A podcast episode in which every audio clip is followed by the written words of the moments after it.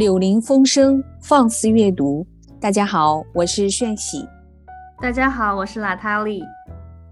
今天我们要和大家一起来分享的书是今年很受关注的一位青年作家陈春成的首部短篇小说集《夜晚的潜水艇》。那这本书呢，今年是非常非常火的，然后呢，也在读者中间引起了极大的反响。那这本书呢，我我看下来，我整个的第一感觉就是作者他有非常丰沛的想象力，哇，这个真的让我好嫉妒。就是整个通篇我印象最深刻的，那你呢？你看这本书第一印象是什么？对。我的第一印象也是，就觉得哇，这个想象力，我瞬间觉得自己可能真是不具备创作 虚构作品的能力，因为跟他相比起来，立刻觉得自己自惭形秽，根本没有什么想象力。对，因为我小时候也是一个就是很喜欢在课间开小差的那种人，对吧？我自己觉得好像自己想象力是很丰沛的，但是跟他一相比，我就觉得我想我想的那些东西根本就不算个啥。就是完全没有打开你的那个想象力，而且他厉害的一点在于，我就觉得他是可以把他那些就是所有的看上去漫无边际的这样的一些想象力，都能够用很好的文字把它表达出来，而且它的文字其实很优美，但是并不是属于那种华丽的。可是不得不说，它真的很美，就很多地方都像诗一样的美。我是觉得它的措辞，对它。不仅是就是描写的那种意境很美，然后它还很容易就把你带进去了。然后呢，他整个的那种感觉就是，你看他这些故事又离奇又虚幻，然后呢，你又感觉很真实，你常常不知道他是真是假的那种感觉，对吧？就是如梦 似幻的那种，在他那个故事里面游走，你好像分不清楚他哪一句是真的，哪一句是假的，就是。哪怕那种就是脑洞大开的想象，你也觉得很真实。我觉得这个真的是很需要功力。对它里面有几个故事，我真的读着读着就是有一种啊，好像是在讲他自己的事儿一样的那种感觉，就好像你不是在听一个虚构的故事，你好像在听一个很真实的那个人的他发生的人生的经历在你面前展现出来了，就是这种感觉。然后他的语言又特别行云流水。对他的那个点就在于，他真的就是很真实。但是你你你完全，因为你看那个故事，你就知道那个想象力，那肯定是不可能真实发生的事。但是你置身于那个故事的时候，它就显得非常的真实。那我们还是从这个同名的这篇短篇小说开始，就是也其实是我在这本书里面最喜欢的一个故事，就是《夜晚的潜水艇》。好啊。你读完这个故事，当时是一个什么样的感觉？或者我们来跟大家简单的介绍一下这个故事，好不好？呃，好的哦。在这个之前，我想说一下，就是这个这个书忘了，刚刚忘了讲了。这个书整个的感觉就是很像 Netflix 前些年特别火爆的一部剧，就是《爱死亡机器人》。如果你们是这一部剧的剧迷的话，那这本书一定是不容错过，因为它跟那个《爱死机》的风格简直是太相像了，就是那种脑洞大开又奇幻又绚丽又有幽默又有那种黑色的喜剧在里面，就是真的是非常吸引人。如果我有钱的话，我一定要把它买下来做成一部剧。对，在你的这个推荐下，我也去看了一下这个《爱死机》的这个动漫嘛。确实非常的富有这种哲思的想象力，我是觉得你给我推荐的那几个作品，我也非常的喜欢。要不然我有一个提议，就这样，就是我们因为《爱死机》它那个那个剧，它每一每一集它都有三个那个小的图标来显示它的那个大概内容或故事梗概，然后我们也是用三个词来概括一下我们今天想要说的故事。那我们第一个就是夜晚的潜水艇。那这个故事呢，我觉得可以概括的三个词就是潜水艇、硬币和男孩。它这个故事的开端呢，就是由博尔赫斯的一首诗带出的。这首诗呢，本人是非常非常喜欢的，所以就是我一看到这个开头，我简直就是啊，太喜欢了。然后呢，他的那个就是围绕着这个硬币，就是博尔赫斯当时在这个旅程里面，从他的船的甲板上面投下一枚硬币作为开头。然后呢，这个故事里有一个富商，他是这个博尔赫斯的超级粉丝。然后呢，他就花了大量的时间和金钱来打捞这枚硬币。然后故事就从这里展开。然后他的这种描述简直太真实了，我甚至到网上去 Google 了一下有没有 这个事情。所以这个。掷一枚硬币是真实的，对吧？就是这个是投下一枚硬币是真实的。他的一个虚构的故事，他用的是一个真实的事件作为开头，他就很容易让读者进入一种说，哎，这很像一个真事儿。对，是的，我真是上网去查了。你查完了以后，听完那首诗是什么感觉？哦，那首诗我非常喜欢，我我尤其喜欢诗的结尾，对吧？就是我和。躺在海底的那个硬币，我们的经历是两种不一样的投射，但是我们都是消失在时间的这个迷宫之中的。这个诗的原文我们也会附在这个 show notes 里面，如果大家喜欢的话，可以去那里找。我们两个人的第二个关键词都是潜水艇，对吧？因为接下来他就是开始有一个嵌套了一个新的故事，关于潜水艇的这样一个幻想的故事在里面。就是他用了很多的片段去描写他的那个想象力，然后我就觉得好多好多那种描写都非常非常的妙。比如说，他有一段他就描写他小的时候，他妈妈要他练琴嘛，然后他就说：“我开始苦不堪言的练习指法。”黑键白键在我眼中，一会儿变成熊猫，一会儿又变成企鹅，到最后我觉得自己是在给斑马挠痒痒。因为我 也练过钢琴，但是我觉得就是感觉枯燥的时候，我并没有他那么丰沛的想象力，就仅仅只是觉得枯燥和不想练。我理解你的这种感受。对，如果我想到我要是给斑马挠痒痒的话，我可能会练得更好，因为起码那个练习会有点趣味嘛。所以他的这种描述里面，其实真的是很容易让读者产生共情的。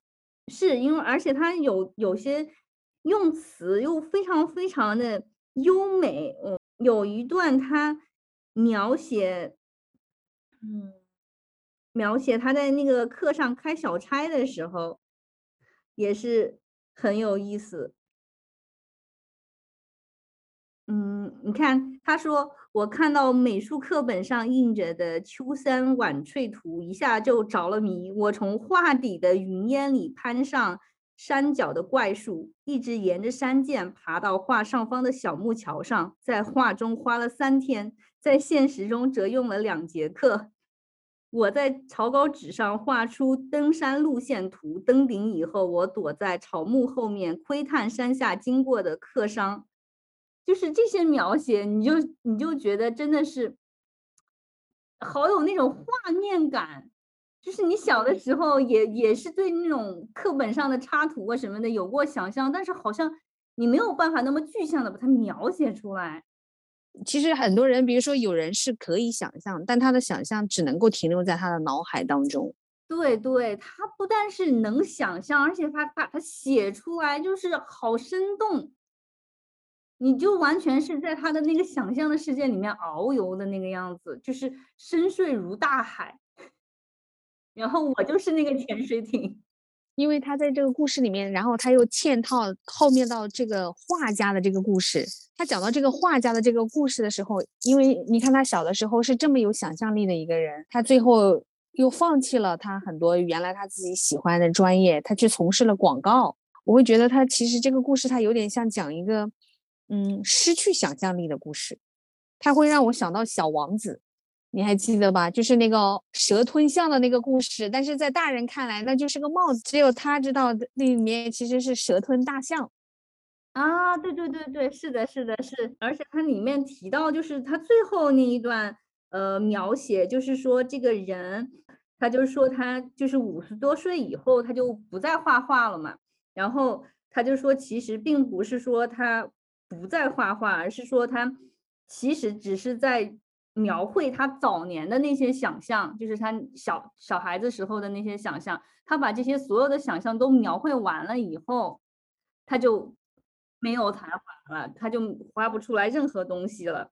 所以说他他最后有一段描述，就是说我一度拥有过才华，但这才华太过强盛，我没有办法用它来成就现实中任何一种事业。一旦拥有它，现实就微不足道，没有比那些幻想更盛大的欢乐了。我的火焰在十六岁那年就熄灭了，我余生成就所谓的事业，不过是在火焰熄灭后升起的几缕青烟罢了。其实这个还是看完以后很感慨的，因为就是在我们年年轻的时候，就是少年的时候，其实是对未来有很丰沛的想象的。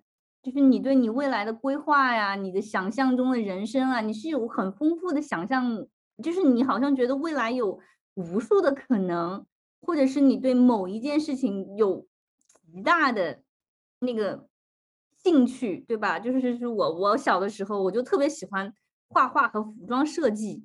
初一吧，就是大概是六年级到初一、初二的那段时间，我画了可能有上千件的晚礼服什么的，是很想做一个服装设计师。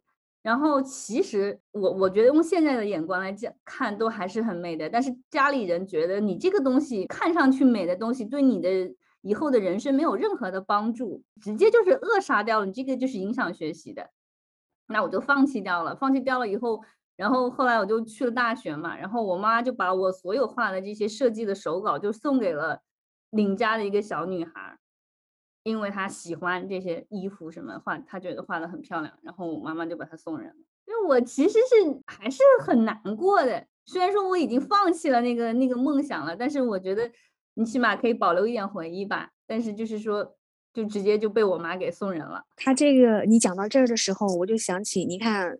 他这个小男孩儿，你说的第三个关键词“小男孩儿”，他从一个小的时候是一个幻想家，然后到后来为了生活成为一个广告人，再到后来当他有了一个一定的条件可以自己去左右人生的时候，他又成为了画家，他等于又可以去追溯他自己年幼的时候想要的那个梦想。然后其实这个故事他又可以 call back 到一开始，这个富商他去寻找博尔赫斯的这个硬币，就是。当当他成为了一个非常非常有钱的人的时候，他可以去为了他自己喜爱的事情，可以付诸一切，而且不追求这个结果。虽然到最后就是一个没有结果的感觉，就是其实这个人，就是这个富商，到他死去的时候，他都没有找到那个答案。对他并没有找到那个硬币，对，也没有找到他的答案。对，就是无论你你的生命当中曾经经历过。就是多么动荡或者多么激烈的一个过程，他们最后都会变成历史长河的当中的一缕青烟，就是这种感觉。博尔赫斯还有一句话，他也说过，他就说人死了就像消失在水里，就是不光是硬币，其实你就是你想想，就是你你生活你的这个人生的经历里面，其实很多都是很多事物都是平行的两条线，或者是交叉的线，它就是这样。支撑你的人生，对吧？有很多人很多事可能就是平行线了，以后再也不会相见，但是再也不会相遇，但是他在那里都在继续进行，你和别人的人生都在往前进，但是可能从此再也没有任何交集。对呀，就是这样，就是人跟人的关系也好，就是人自己跟自己的这样的一个经历也好，其实最后都是这样子的一个结果。但可能你对此也是无知无觉的。最后他就说那个。那个才华的那个事情的时候，我就觉得，哎呀，就是好有触动。我就觉得很多人其实他们可能在某一方面啊是很有才能的，但是又是迫于对现实的这种，就是说你可能要追求一种某种世俗意义上的成功，然后你就放弃了你内心最热爱，然后你最擅长的那种东西。然后他就，你就变成了一个默默无闻的普通人，和成千上万的人一模一样，对吧？然后能够让你突出来的那个才华，它就被掩盖下去了。但是其实还是只有你自己知道，那并不是一顶帽子。对，哎呀，我那个事儿只有你知道。对，就是那个事情只有你知道。哎呀，我就觉得，天呐，怎么就是那么妙呢？他这个写的真是。各种环环相扣，它完全击中了你的内心。对，你就没有想到这么短的一个故事里面，真的是包含了好多好多东西。要不然怎么能是开篇大作呢？那必须是第一篇最打动人，它才能作为他整本书的这样一个书名，对吧？对他描述那个回老家，然后睡在那个老房间的旧床上的那那一段话，也是很很美的。他说：“老房间的旧床实在太好睡了，随便一个睡姿里都重叠着以往时间无数的同一个我，从小到大一层一层像俄罗斯套娃一样，我觉得格外充实、安适。床是柔软的湖面，我。”静悄悄沉下去，在这秋日的午后，你就觉得好美。然后他那种想象，对吧？就是重叠以往时光里面无数个我，从小到大，对吧？就是我们觉得这种什么黄像湖面啊，这种其实形容还是比较普遍吧，很多人都会那么说。但是我觉得像这种说是以往时光的层层嵌套，然后你想象一下，哦，我就觉得真的是那种。时光的积淀在我们身上产生的变化啊，就是他的每一句话真的都是直击我的心灵。第一部短篇小说它这么有代表性，就是我觉得它可以充分的展现这个作者，一个是他的这种想象力，二个是就是他的这种语言的魅力，就是他这种诗性的语言，也许他可能也受博尔赫斯的影响比较大。对他就是像那种散文，常常有那种散文诗的那种感觉，就是写的，哎呀，真的是非常的优美又有哲理，不知道该该怎么说。然后，好，我们这个故事就就到这里，因为我因为我的偏爱 占了巨大的篇幅，然后还有其他的故事也是非常精彩的。嗯，那下一个故事呢？你你下一个故事就是你比较喜欢的是哪一个？其实上，第二个故事《竹峰寺》正好也是整本书的所有的故事当中，我个人最偏爱的一个故事。然后除了竹峰寺，其实最后一个音乐家，我我也是非常喜欢的。而且音乐家这个故事可能应该可以触动到更多人。它真的有点那种好莱坞大片的感觉，它里面的很多这种蒙太奇的写法啊。但是我个人更偏爱竹峰寺。竹峰寺其实它真的很平实，包括它这个开头我都。好喜欢它的开头就是那么的平实。他说：“来竹峰寺的头两天，我睡得足足的，从来没有那么困过。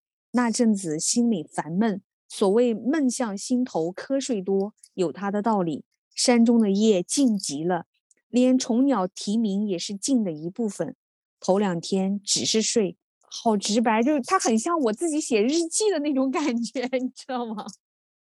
对，而且他。”那种嗯描写啊很有意思，他就是描写他去看经书，对吧？就是他在那个寺院里面的生活，对吧？然后呢，他后来几天呢，他就去借那个佛经看嘛。然后他描写他看佛经的这一段，我也是觉得真的是写出了那种怎么说妙笔生花的感觉。他说有时书页滑落，就是他看那个佛经啊，他说。有时从书页中滑落下一片干枯的芍药花瓣，也不知道是谁夹在那里，也不知道来自于哪个春天，几乎已经透明，却还保有一种卓越的风姿。这些姿态极美的花瓣，就这样时不时的从那本娓娓述说着世间一切美尽是虚妄的书卷里翩然落下。哎呀，我的天呐！就是我怎么也想不到，怎么把佛经看得那么美啊！我的天，对。然后，如果一定要给这个故事也找三个关键词的话，我想我的关键词应该是钥匙、石碑和藏东西。嗯，我觉得钥匙、石碑相当关键，藏东西呢，我我我可以，我把它理解成为一种执念。就是你一定要和一个一个东西保持一个地方或者是一个什么保持联系的那种念头。它里面为什么会讲到钥匙、石碑和藏东西？嗯，以及你你刚才所说的人跟物的这种执念，就是因为他这个故事就是围绕这 三个东西展开的。首先就是他自己，他说他老家拆迁了嘛，拆迁了只最后剩下了那个老宅的一把旧钥匙。然后他就想要把这个钥匙藏到某一个地方去，因为他说藏东西是我惯用的一种自我疗法。我从小就是一个太过敏感而又有强迫症的人，也试图把自己的神经磨钝一些，但是办不到。把一个东西藏起来，他说藏在一个无人知道的地方，千载千秋万载不会动摇的地方。这样子的话，他就觉得他跟这个东西，他和这个东西之间，他们二者之间是有一种永远的隐秘的连接的，而别人是不知道的。是，就是说，呃，其实他有点像，就是让我看到这一段的时候，我就好像能够理解为什么有人喜欢写什么“到此一游”。他这样一写之后，你就觉得“到此一游”是一个很低级的那个，对吧？那个做法，然后他这个就就觉得好好有诗意。其实我不是一个，就是很能理解你要把一个什么东西藏到哪里的这样子一个人。藏东西对我来说其实是一个没有安全感的事情，因为我总是怕我会忘记它在那那哪个哪个地方，然后哪天如果我想要再找这个东西的时候，我就会很害怕它找不到。然后正好呢，他带着他这把钥匙来到了这座深山小庙，然后这个深山小庙呢，曾经历经过浩劫嘛，就是那那一场文化的浩劫之后呢。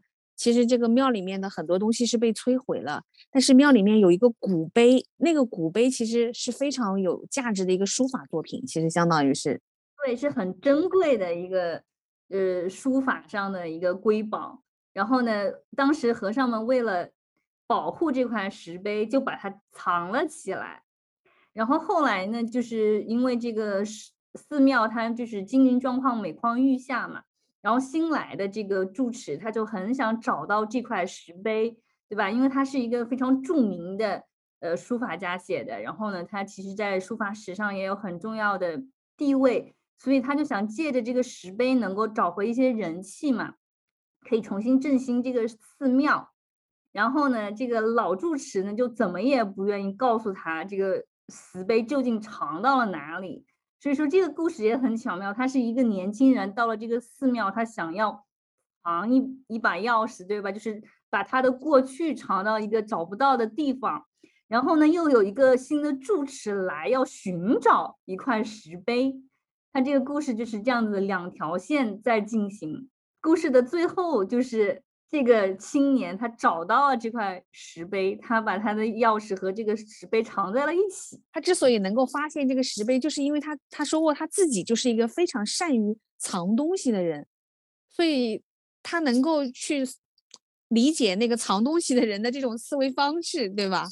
对，他就找到了那个关键点，就是说你要把这个东西藏在什么地方。怎么说呢？确信它是安全的，然后你你又能够保证你自己某天能够找得到，对吧？大概是那个样。我想我对于这个故事的一种偏爱，可能是来自于，就是这个故事的主角，就是这个年轻人，他带着他过去那个老宅的这把钥匙，他不想跟他自己的这个过去完全割裂，他希望他跟这个过去能够有一个属于他自己的这个隐秘的这种连接，他的这种眷恋。然后他对记忆和他自己成长的过往的这种故事，这种淡淡的忧伤，可能这个很触动我。他说：“我想那些消散之物都曾经确切的存在过，如今又都成了飘渺的回忆。一些细节已经弥散，难以辨识。而我此刻的情绪，此刻所读所闻的一切，眼下都确实无疑，总有一天也都会弥漫不清。”我们所有人的当下都只是行走在未来的飘忽不定的记忆中罢了。会留下什么？什么会留下？什么注定会飘散？无人能预料，只有接受而已。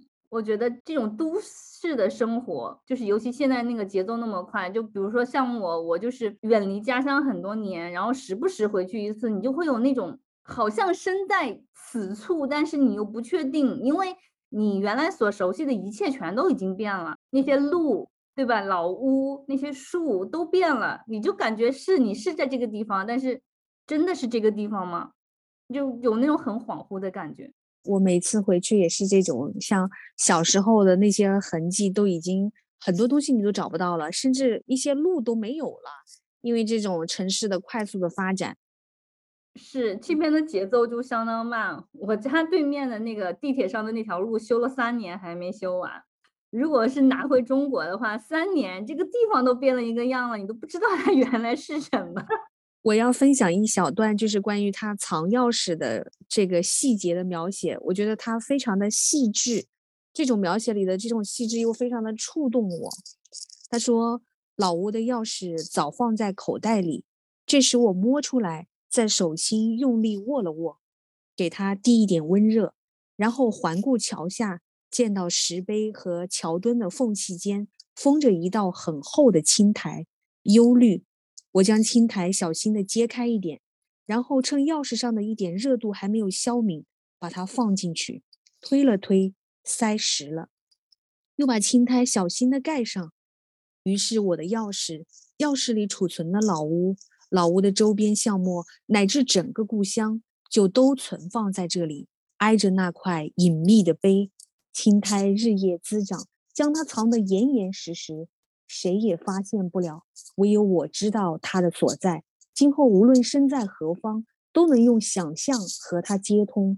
也许多年后，我会一时兴起重来此地将它取出；也许永远不会。嗯，他他这句话说到后面的时候，也让我想到了沈从文先生的《边城》的那个结尾的那种感觉，就是他那种淡淡的忧伤。和那种很细致的这种动作和心理的描写，都跟我自己产生了很深的共情。虽然我没有这个藏钥匙的这样的经历，可是好像我完全能够体会他的那种心情。他其实描写的就是很细致的，就是感觉应该是一个很会聊天的人，但他实际上本人好像有点社交恐惧。我觉得他本身的那个形象也还蛮好的，感觉现在青年一代的作家的这些青年作家的，难道颜值都要开始内卷了吗？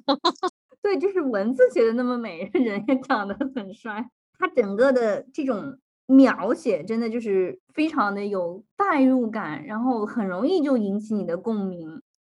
然后他还有一段写那个黄昏的，我也是非常爱。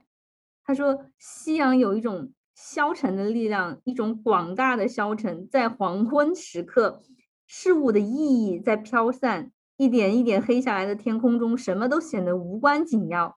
你先是有点慌，然后释然，然后你就不存在了。对，你看，我想象在黄昏和黑夜的边界，有一条极窄的缝隙，另一个世界的阴风从那里刮过来。做了几个黄昏，我似乎有点明白了。就是你刚才说到的这一段，对吧？有一种消沉的力量。对，然后他还说这个这什么日复一日坐在野地里发呆，在黄昏和夜晚的缝隙中一次又一次的消融，你就很难再回到真实的人世间，捡起上进心，努力去做一个世俗的成功者了。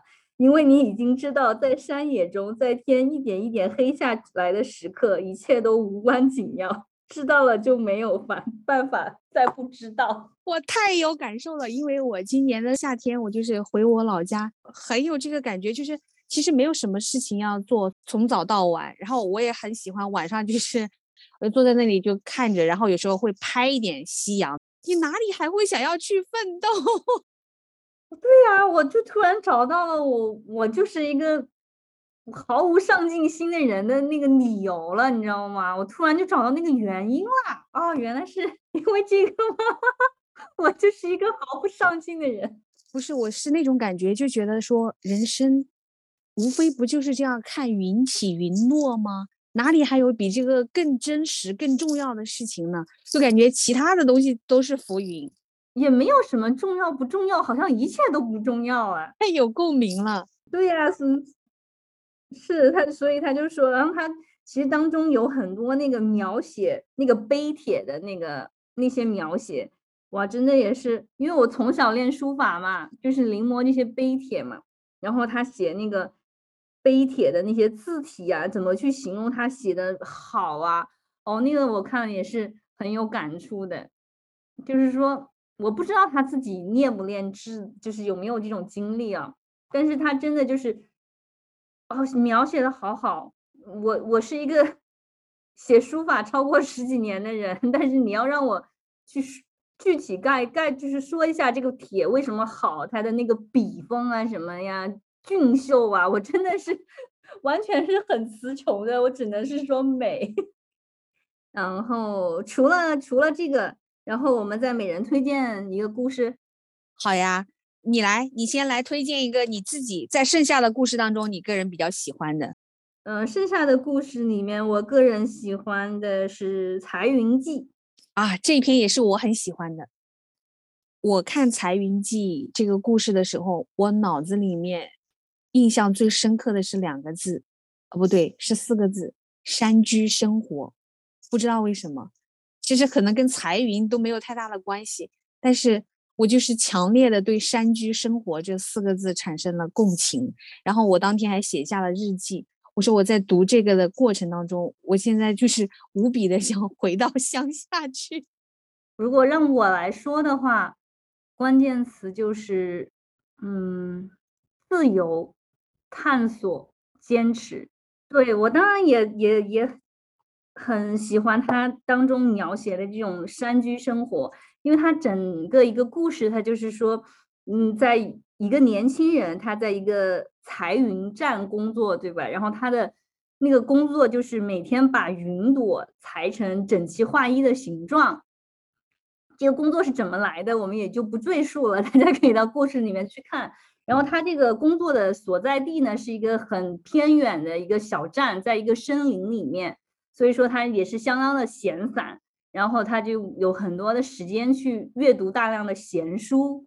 他还和这个森林里面的动物，对吧？就是那种狐狸，曾经的狐狸啊什么的，有比较好的关系。比较吸引我的一个地方就是说，因为他很闲嘛，然后呢，他就说他看这些书啊，他就在想找一个某一某一块去钻研，对吧？就一直去去研究。然后呢，他就说他的问题就在于这些所有的知识他都想知道，对吧？就是说。但是他还没有想好具体要做哪一个方向。然后呢，因为他后来和狐狸一起去打了一个牌局，然后他就赢得了很多时间，然后他就一下就放心了，就说：“那我现在就可以把这个慢慢来规划，我可以每一个知识、每一个什么东西我都去钻研。然后我因为我有好几千年的时间，我可以慢慢的来做。哎，我就觉得这个也挺有意思的。”对我，我很想要跟大家分享的是他书中对这个山居生活的一些描写，比如说他整个故事的开始，驶回郊区的大巴上，我开始觉得情形不太对劲。时值初秋，满山草木松翠，凉风中有稻香浮动，田野金灿灿的，耀人眼目。水稻并非一种植物，而是从泥土中生长出的光。天蓝的像一个秘密，大地起伏，山丘凝碧。他说：“水稻是从泥土中生长出的光。”我简直太有诗性了，他的这种语言。对这个我也是画了线的。他的那个工作站里面看那个海洋古生物学嘛。然后他就讲一小段，他说在深山中研究海中已经灭绝的巨大生物，有一种甜美的荒诞感。我并非想成为学者，只想找一处深渊供我沉溺啊！我就觉得这个也是很美。对呀，他说一些知识在他的脑海中沉积成了珊瑚，你看看，简直就是太美了。因为我有，我是一个痴迷于各种各样冷知识的人。就是其实那些冷知识对你来说你毫无用处，对吧？就是，但是你你你你常常会觉得很妙，反正我会觉得很开心。我知道那些冷知识，就是好像又拓宽了你对世界的理解的一个维度。嗯，我是非常喜爱的。然后我我个人的爱好也非常广泛，所以说他在这里面讲到的一些东西，就是让我特别的有感触。然后他就写他嗯想要怎么样他。去发现他的那个研究的方向的时候，他就是说他各种各样的书都在看，然后他又难以定夺嘛。然后他就说这些年我像在洞穴里行走，我站在分叉处，前面有许多条道，每一条都深不见底。随手扔进一颗石子儿，数十年后仍然传来回响。我知道随便选择一个洞口进去，沿途都有。奇妙的钟乳和璀璨的结晶，每一条通道都无穷无尽，引人着魔。但我就是下不了决心去选择，总是走了一段，怕再走就回不了头了，又毕恭毕敬的退出来。我不知道哪一个最适合我，又无法逐一尝试，选择其一，就意味着放弃了无穷减一种可能性啊！这种矛盾，我觉得很多人应该都很有感受的。对，因因为你如果说你只选择其中的一个入口，几十年去生根。因为人的生命很有限，对吗？这样感觉是冒了一个很大的风险。万一你生根下去，发现那 并不是你想要的，可是那时候你已经没有时间再去别的地方了。我自己是一个那种怎么说呢？我自己是一个爱好比较广泛的，我就什么都想看一点。然后呢，我又不是很精专啊。我一直在想一个问题，我爸以前老说我是特别懒，你知道吧？就是说。每一样都搞一点点，然后呢，你你你你你沾到皮毛以后，因为你再想深入，你就得花很多时间去做，对吧？就不像你一开始你一看，你就可以吸收大量的信息，然后你再想做精的时候，其实你要花很大量的时间，然后可能出来的成果就只有一点点。然后呢，我爸就是说我就是懒，就不愿意再去为那最后的那那点就是付出很多的时间嘛。然后。哎，我就觉得看这本书，我就有点找到同感，就是我为什么不再往深挖下去，可能也是有点这种又害怕又又着迷又害怕的那种心情。我是会陷入另外一种极端，因为我很害怕自己浅尝辄止，我就干脆直接断臂，长都不长了，这是很更可怕的事情。我觉得是去试一下又会怎么样呢？即便是没有生根。你即便是在这个事情上没有得到出一个什么功成名就的成果，那又如何？如果你喜欢，去试一试啊。就我就觉得我有这个毛病。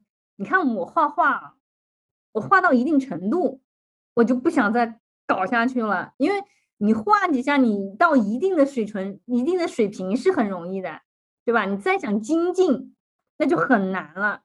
你就需要不知道多少小时的那种刻意的练习。然后你才能达到另外一个高度，但我通常就是到了一定，我就不再往那那个方向再发展了，因为我觉得我会投投入出很多很多很多精力去干那个事儿，然后包括就是勾东西什么的吧，就是我勾到一定程度，我就好像啊，觉得这个事情已经到了我的那个顶了，我就不想继续再干下去了。你感觉你已经掌握它了？对，我就觉得我已经掌握它了。你就会厌倦吧，啊，就是你你你掌握了一定，你就想要去尝试一些新的东西了吗？就是也是一个是想尝试新的，再一个的话，好像是觉得我在投入很多时间，我也就是说不能保证我就干的比现在更好，你知道吧？就是可能我我我得怎么样，你得反复练习，但那种反复练习的那种枯燥。你不想面对，就我就不想面对。但是总会有一件事情是你真的会一直想要去做的吧？没有吗？还没找到？我我是真的觉得好像没有一件事情我是一直想要去做的耶。我就是很羡慕那种就是完全知道自己想做什么的人。我又想起他那个潜水艇里面，他他不是说他把他的那个。想象力就锁起来了嘛？放在那个保险箱里面就锁起来了，对吧？然后他又忘记了那个密码，然后他后来就再也没有想象力了嘛？然后他不就说这个其实也也写的很妙。他说我当时应该是留下一个什么密码，比如说我未来结婚的日子啊什么，我再回去把它打开，我那我就又可以有想象力，又不影响我的成功生活，对吧？渴望也好，才华也好，什么也好，你。关在那个保险箱里面，你看你就再也取不出来了，然后好像你就再也对其他东西没有那么感兴趣了。我好像就觉得任何东西都可以有，也可以没有。我觉得我自己也是差不多靠写字为生十六年左右的时候，也就是到去年，已经十六年了，我好像才第一次真正意识到说，哦，其实对写字这个事儿，我还是挺有感情的，嗯。也挺适合我的，我不知道是不是因为日久生情了，还是说自己就变 麻木了，觉得呵 呵只能干这个了。反正我就是才开始第一次感受到说写字这个工作是是蛮有意思的，是适合我的，我愿意为他就是好好的坚持下去，感觉这份工作可以写到八十岁、九十岁都可以做。我觉得这这是我做了十六年之后，我才第一次有这个感觉。这个，但是即便是如此，到今天也没有进入一种真正的主动创作的状态。其实实际上依然是你接到 case，然后你需要你怎么去做，你怎么去做，你都是在为了生存在写而已。你依然没有勇气和胆识，说我真的要主动去创作一个什么。你其实你知道这个路很艰辛，很很难走，可可能会没有什么经济回报，也没有很多人的赏识，但是你还是要往前走的时候，其实也是很痛苦的。但是你不得不走，在现代人的生活中，就是用一个烦恼冲淡上一个烦恼。嗯，那正好这个就是我们今天这一次分享的结尾。这本书我们整个分享的故事，呃，我们大概分享了。嗯，三四个故事是我们最喜欢的，那剩下的几个故事其实也有非非常不错，只是限于我们节目时长的原因，没有办法一一的跟大家分享。嗯，最后呢，也是再次推荐大家去看这一本书，因为它真的是非常好。原谅我的词穷。那我们这一次的分享就到这里了。